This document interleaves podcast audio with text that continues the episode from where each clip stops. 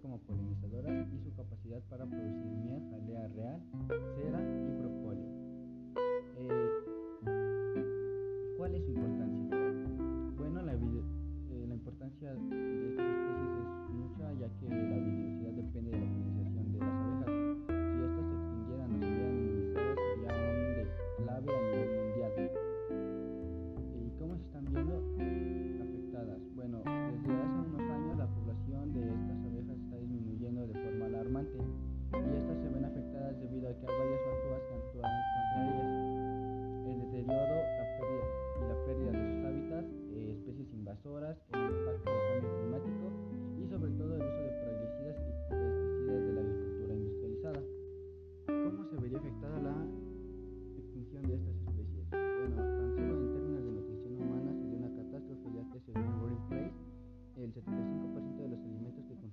dependen de la polinización.